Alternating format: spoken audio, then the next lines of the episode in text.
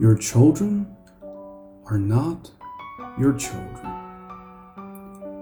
They are the sons and daughters of life's longing for itself. They come through you, but not from you. And though they are with you, yet they belong not to you.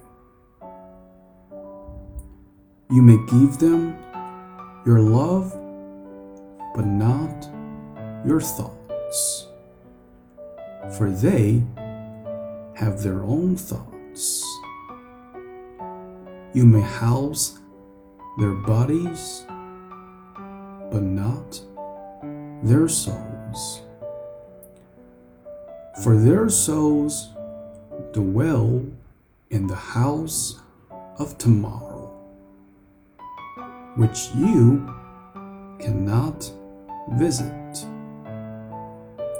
not even in your dreams.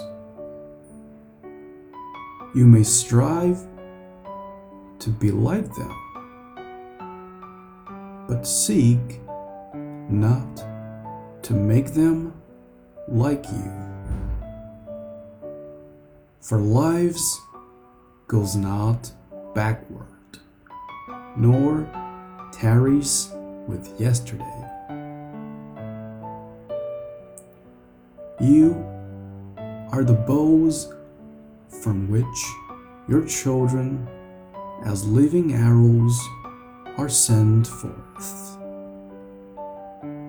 The archer sees the mark upon the path of the infinite, and he bends you with his might, that his arrows may go swift and far.